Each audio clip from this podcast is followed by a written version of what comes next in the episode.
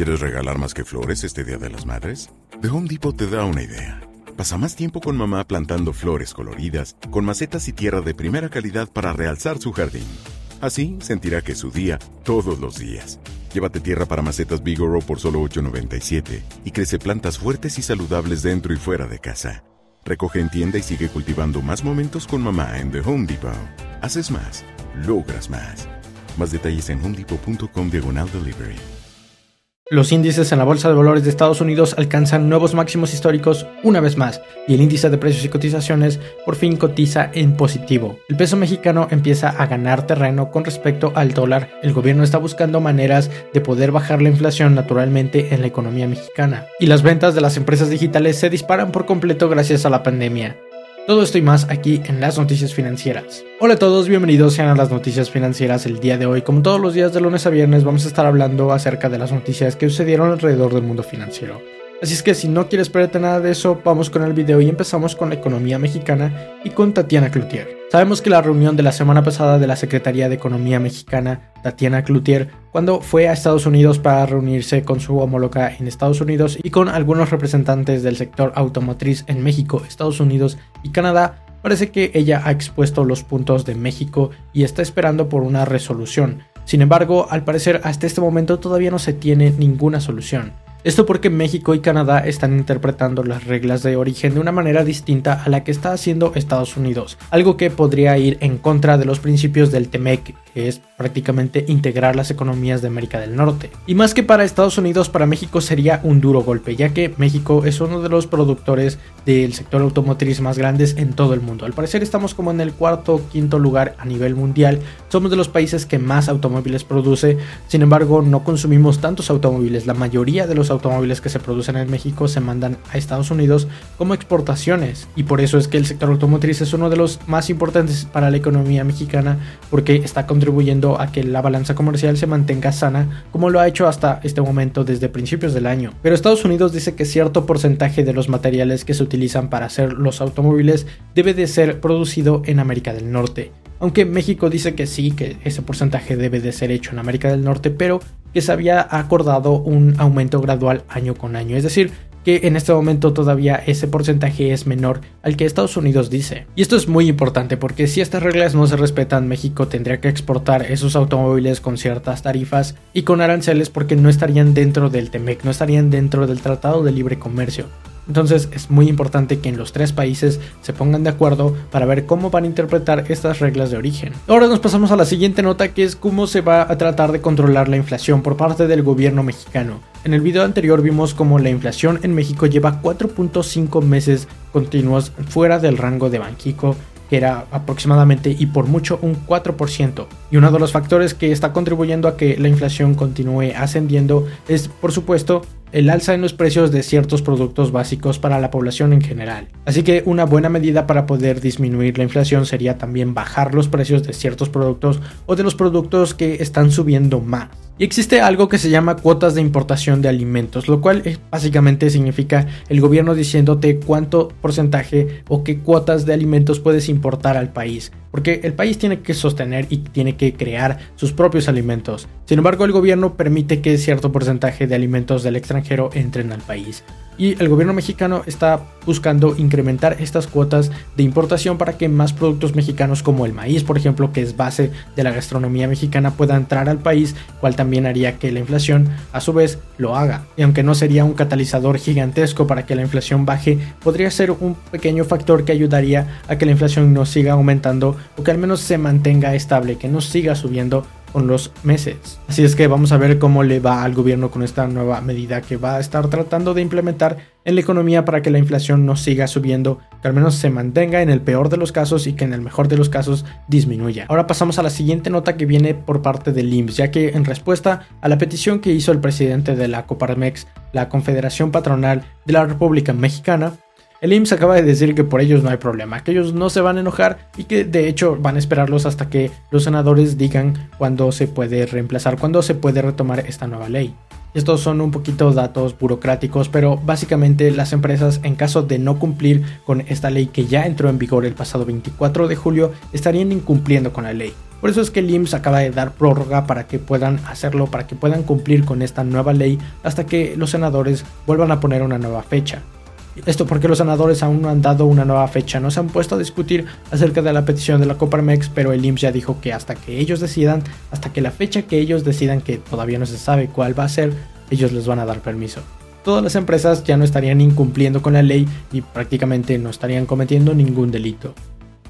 Pero ahora nos pasamos a la siguiente sección de las noticias que son los mercados financieros. Desde el pasado, desde el pasado lunes que supuestamente fue el lunes negro, eso ya por supuesto quedó en el olvido para el S&P 500 y ahora el S&P 500, el Dow Jones y el Nasdaq están en máximos históricos una vez más, así como lo estuvieron el pasado viernes. Aunque ya lo decíamos desde el día de ayer, esta semana podría ser una de las semanas más volátiles para Wall Street porque la Fed va a dar su minuta y las más grandes empresas tecnológicas van a reportar resultados. El día de mañana nos esperaría Apple, Microsoft y Alphabet con Google, por supuesto, que son de las empresas tecnológicas más grandes en el mundo. Así que vamos a tener por supuesto resultados mixtos en caso de que la Fed diga algo que no les gusta a los inversionistas o de que las big techs, las empresas tecnológicas más grandes también reporten resultados que no vayan de acuerdo con los ideales de los inversionistas. El día de ayer Tesla reportó resultados. Hasta este momento, la más grande armadora y distribuidora de automóviles eléctricos, o al menos la más popular, ha reportado y al menos estuvieron a la expectativa de los analistas. Probablemente no fue lo que los inversionistas estaban esperando, pero han alcanzado con esas expectativas reportaron un dólar con 45 centavos de beneficios por acción contra los 98 centavos que los analistas estaban esperando.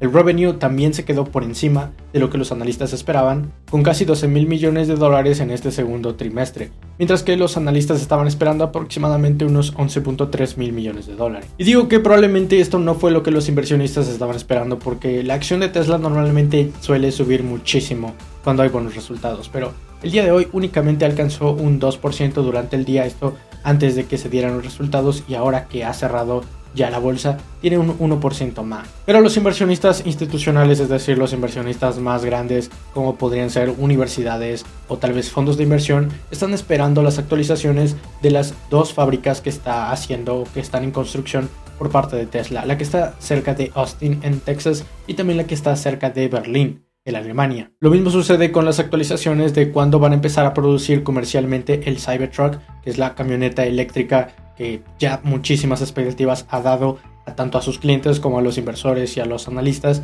Las celdas de batería tal vez para el próximo trimestre, el tercer trimestre, tengan problemas de producción. No se sabe cuántas celdas de batería está produciendo Tesla en este momento, aunque podremos darnos una idea con lo que dijo Elon Musk en su, en su pasada comparecencia ante la corte, cuando dijo que estaban produciendo más o menos unos 80.000 celdas de batería.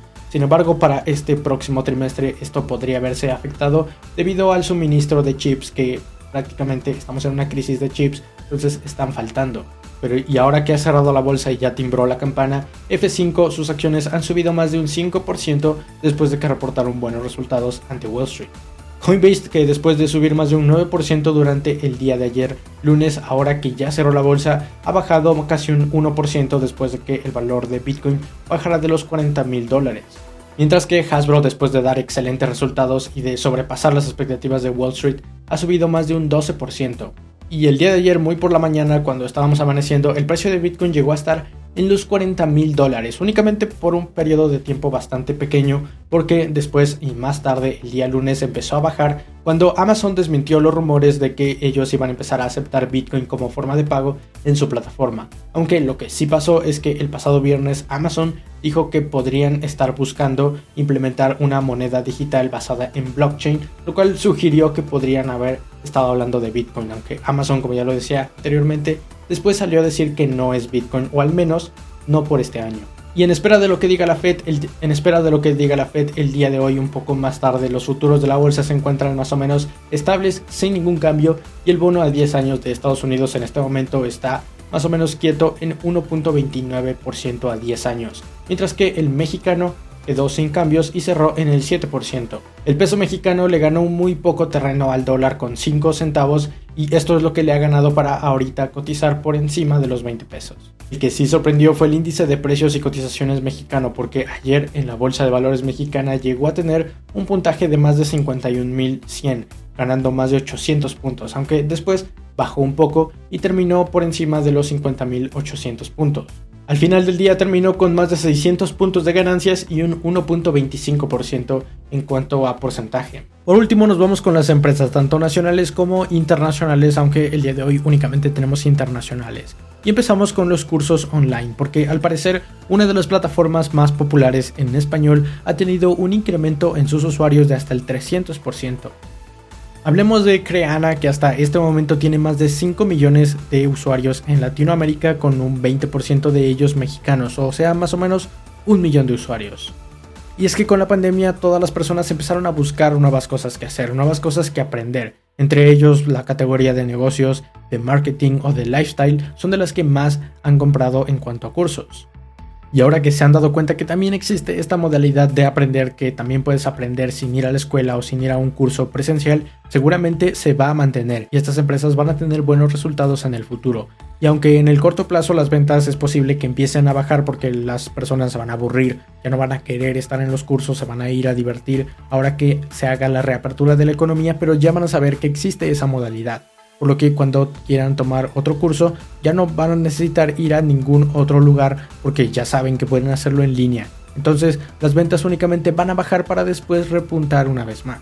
Por último nos vamos con Xelio o con Xelio, una empresa española que inició operaciones en México en el año 2015.